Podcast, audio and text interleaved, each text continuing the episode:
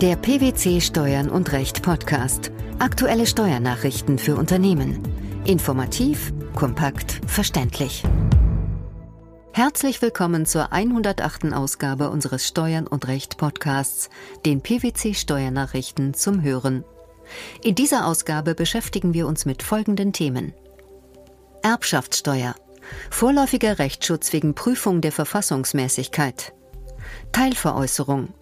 Anteiliger Wegfall der erbschaftssteuerlichen Vergünstigung für Betriebsvermögen. Insolvenzfall.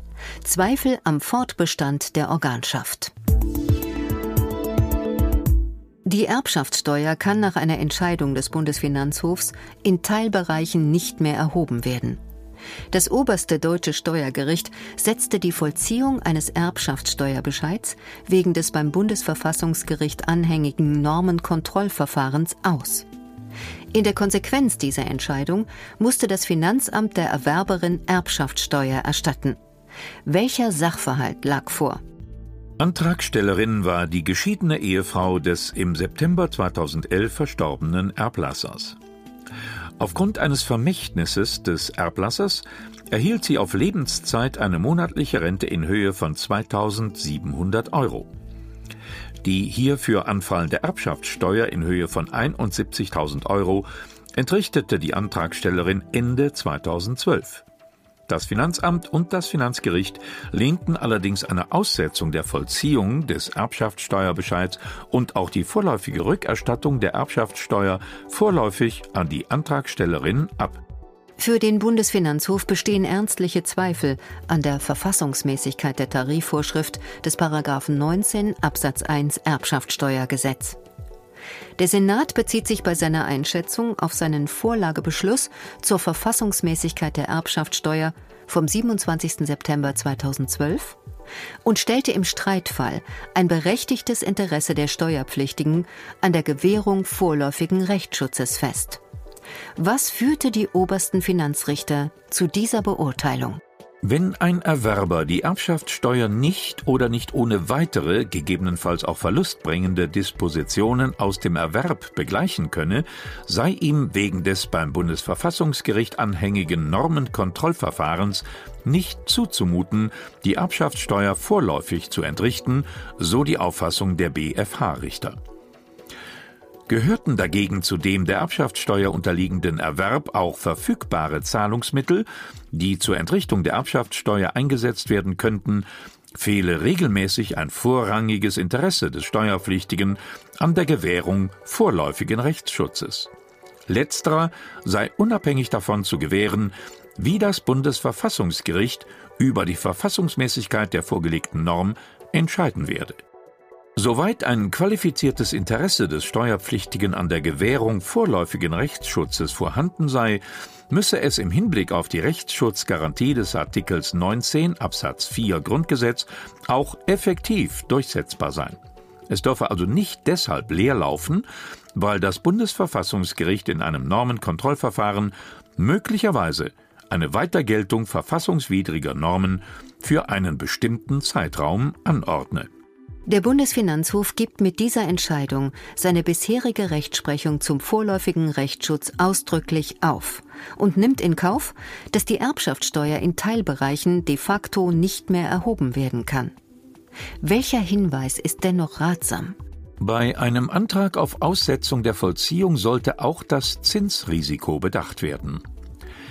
Sollte das Bundesverfassungsgericht die Fortgeltung eines gegebenenfalls als verfassungswidrig eingestuften Erbschaftssteuerrechts für eine Übergangszeit, zum Beispiel bis zum 31. Dezember 2014, anordnen, so hätte ein entsprechender Antrag auf Aussetzung der Vollziehung nämlich endgültig keinen Erfolg.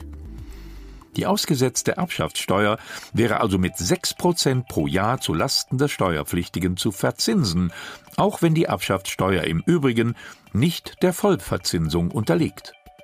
Das Bundesverfassungsgericht will dem Vernehmen nach im Sommer 2014 über die Vorlage des Bundesfinanzhofs entscheiden.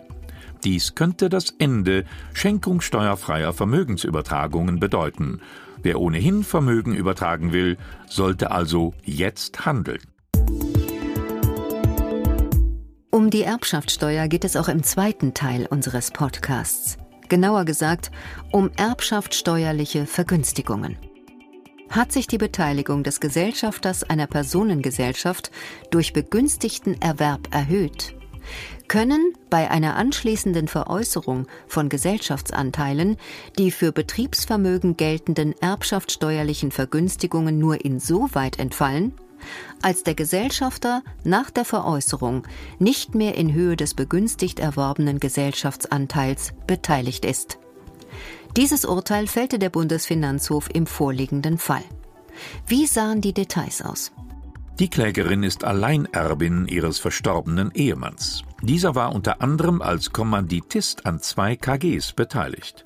Die Klägerin war bereits vor dem Erbfall selbst mit je 10 Prozent an den KGs beteiligt. Zur Erfüllung von Pflichtteilsansprüchen trat sie ihren Kindern innerhalb der schädlichen Fünfjahresfrist jeweils einen Kommanditanteil ab. Da nicht erkennbar sei, ob die Klägerin ihre schon vor dem Tod ihres Ehemanns gehaltenen Anteile oder die aufgrund des Erbfalls hinzugewonnenen Anteile übertragen habe, müsse der Anteil des steuerschädlich veräußerten Betriebsvermögens im Wege einer Verhältnisrechnung ermittelt werden. Dies war die Meinung des Finanzamts. Der Bundesfinanzhof korrigierte jedoch diese Art der Berechnung und traf weitere Feststellungen. Wie sahen diese aus?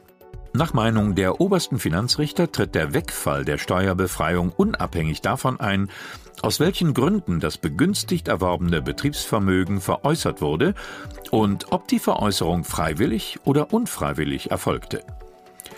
Durch die Vergünstigungsregelung des Paragraphen 13a Erbschaftssteuergesetz solle nämlich nur erreicht werden, dass eine Betriebsfortführung durch den Erwerber nicht aus Gründen der Erbschaftssteuerbelastung scheitere. Die Steuerbegünstigungen könnten nur insoweit wegfallen, als der Gesellschafter nach der Veräußerung nicht mehr in Höhe des begünstigt erworbenen Gesellschaftsanteils beteiligt ist. Der Anteil des steuerschädlich veräußerten Vermögens, das heißt der rückwirkende Wegfall des verminderten Wertansatzes, ist jedoch nach Aussage des BfH nicht im Wege einer Verhältnisrechnung zu berechnen, sondern der verminderte Wertansatz fällt nur insoweit weg, als die Klägerin nach den Übertragungen nicht mehr in Höhe der begünstigt erworbenen Gesellschaftsanteile beteiligt war. Dieses Ergebnis entspricht auch dem Antrag der Klägerin. Im Übrigen wies der Bundesfinanzhof das Finanzgericht korrigierend darauf hin, dass Verbindlichkeiten und Rückstellungen bei der erbschaftssteuerlichen Ermittlung des Werts des Betriebsvermögens nicht schon deshalb unberücksichtigt bleiben, weil sie nicht in der aus ertragssteuerlichen Gründen erstellten Steuerbilanz berücksichtigt wurden. Für den Bundesfinanzhof ist fraglich, ob eine Organschaft im Falle der Eröffnung eines Insolvenzverfahrens fortbesteht. Diese Zweifel gelten nach Meinung der Richter gleichermaßen für die Insolvenzeröffnung beim Organträger wie auch bei der Organgesellschaft. Was ist der Hintergrund? Das Insolvenzverfahren besteht im Wesentlichen aus zwei Teilen dem Insolvenzeröffnungsverfahren und dem eigentlichen Insolvenzverfahren. Bereits mit Urteil vom 24. August 2011 hatte der Bundesfinanzhof entschieden, dass die Organschaft schon zum Zeitpunkt des Beschlusses über die vorläufige Insolvenzverwaltung endet. Nunmehr kamen die höchsten Richter in einem Aussetzungsverfahren, also vor der eigentlichen Entscheidung im Hauptsacheverfahren zu dem Ergebnis, dass generell ernstliche Zweifel am Fortbestand der umsatzsteuerrechtlichen Konzernbesteuerung, also der sogenannten Organschaft, im Insolvenzfall bestehen.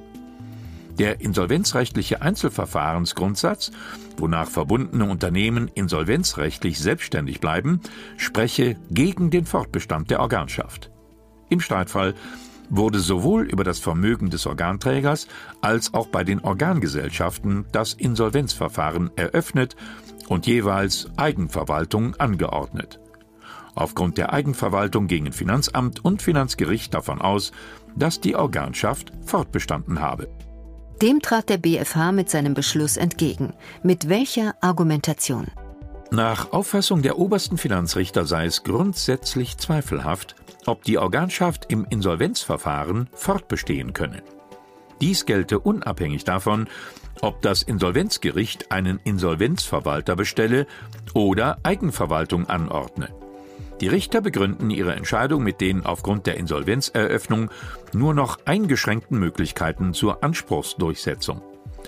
So sei im Insolvenzverfahren des Organträgers die auf die Umsatztätigkeit der Organgesellschaft entfallende Umsatzsteuer keine Masseverbindlichkeit und könne daher vom Finanzamt nicht durch Steuerbescheid gegen den Organträger festgesetzt werden.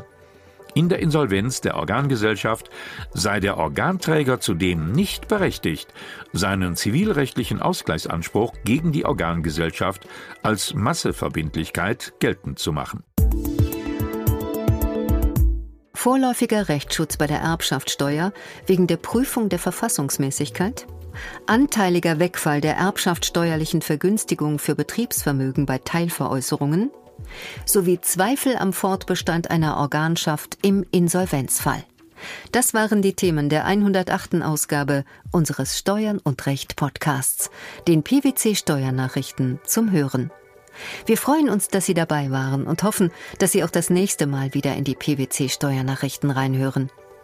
Steuerliche Beiträge zum Nachlesen finden Sie in der Zwischenzeit unter blogs.pwc.de slash steuern und recht.